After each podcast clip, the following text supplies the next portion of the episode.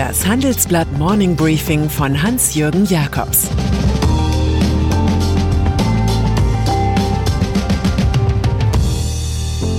Guten Morgen allerseits. Heute ist Dienstag, der 12. Januar, und das sind heute unsere Themen. Die Corona-Hilfe, die nicht kommt. Markus Söder entdeckt die Impfpflicht. Kamala Harris hadert mit Vogue. Dieser Podcast wird präsentiert von PwC Deutschland. Für alle, die sich für die digitale Transformation einen Partner wünschen, dem sie vertrauen können. PwC Deutschland. Trust in Transformation. Politiker. Für die lange Zeit nicht sehr anerkannten Minister Peter Altmaier und Olaf Scholz war es eine PR-Chance. In der Corona-Krise traten sie als zupackende Manager auf, als Retter in der Not der Wirtschaft. Keine Firma sollte untergehen, so dröhnte ihr Sound. Deshalb habe man ja die Bazooka herausgeholt, deklamierte Finanzminister Scholz wie einst Mario Draghi. Um die Kleinwaffen kümmern wir uns später. Doch die Realität scheint weit entfernt von den Berliner Heldenspielen. Von veranschlagten 15 Milliarden Euro Wirtschaftshilfen sind erst 1,2 Milliarden ausgezahlt. Die Bundesregierung war mit der IT zur Auszahlung der Gelder überfordert. Die Hilfen könnten für mittlere und größere Firmen deutlich geringer ausfallen als einst suggeriert.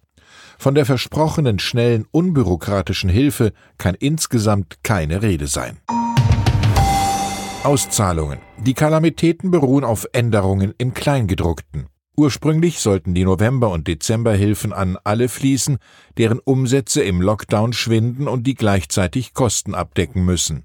Nun aber ist die Überbrückungshilfe auf einmal ein Beitrag zu den ungedeckten Fixkosten eines Unternehmens, man muss also Verlust gemacht haben.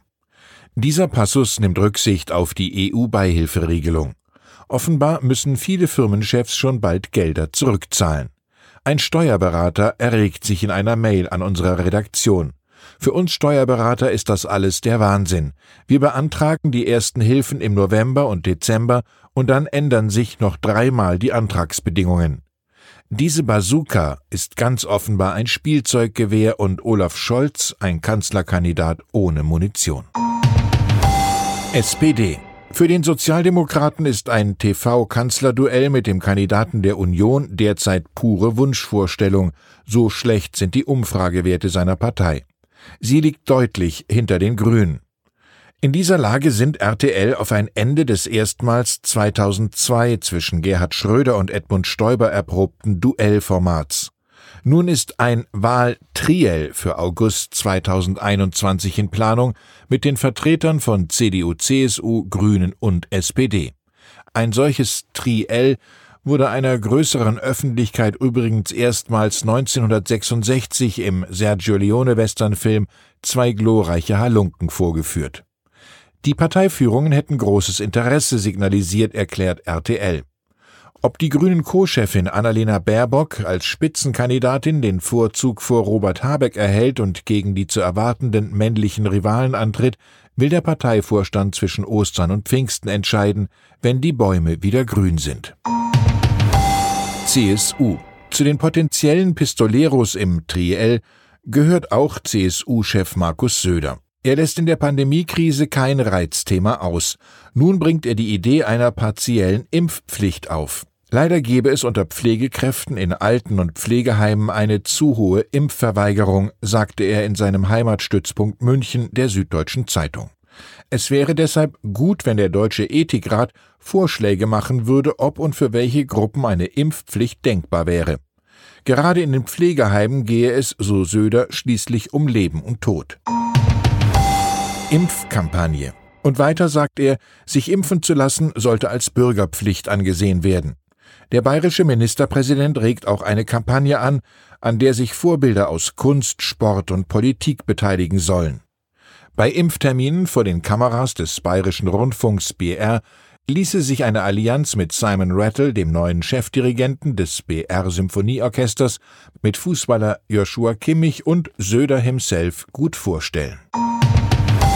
Finanzwelt Weltweit sitzen Investoren gewissermaßen auf Kisten voller Geld. Sie haben das Problem, jeden Tag Milliarden loswerden zu müssen, und das im Zustand des fortgeschrittenen Anlagenotstands.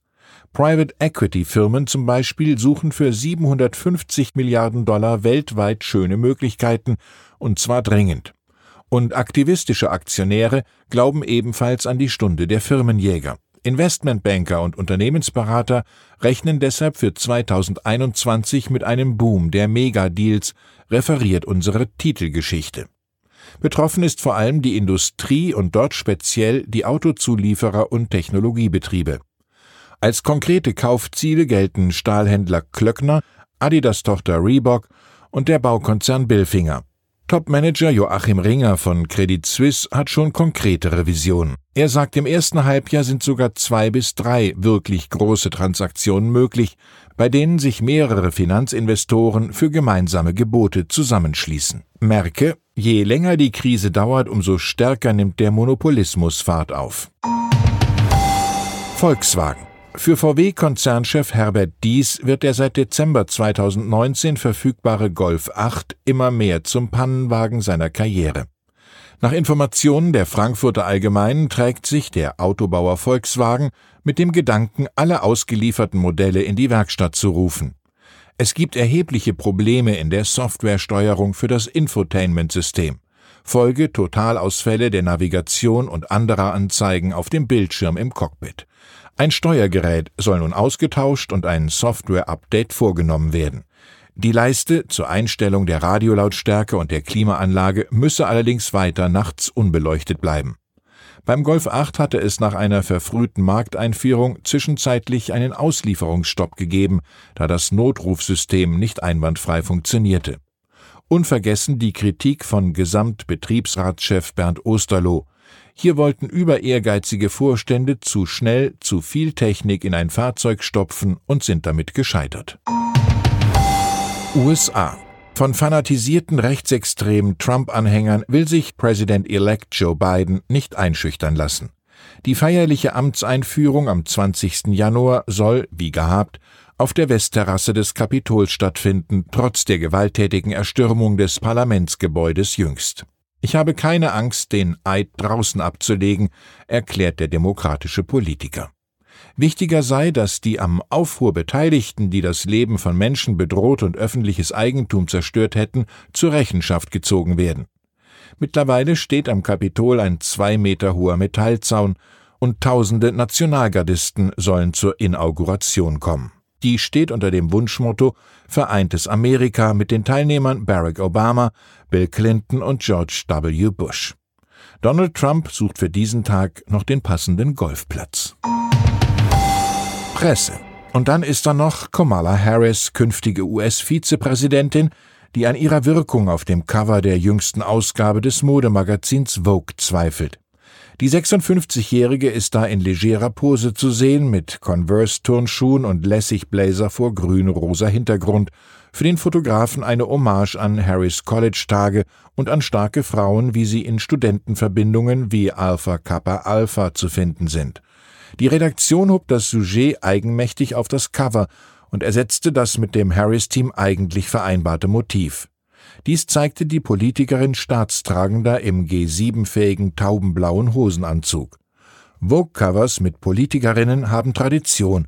1998 war Hillary Clinton im langen Samtkleid mit Tropfenperlohrring zu sehen, fast schon ein offizielles Foto. Nur Melania Trump ist in den letzten vier Jahren nicht in Vogue vorgekommen, ganz zum Leidwesen ihres Mannes. Ich wünsche Ihnen einen stilsicheren und erfolgreichen Tag. Es grüßt Sie herzlich Ihr Hans-Jürgen Jakobs.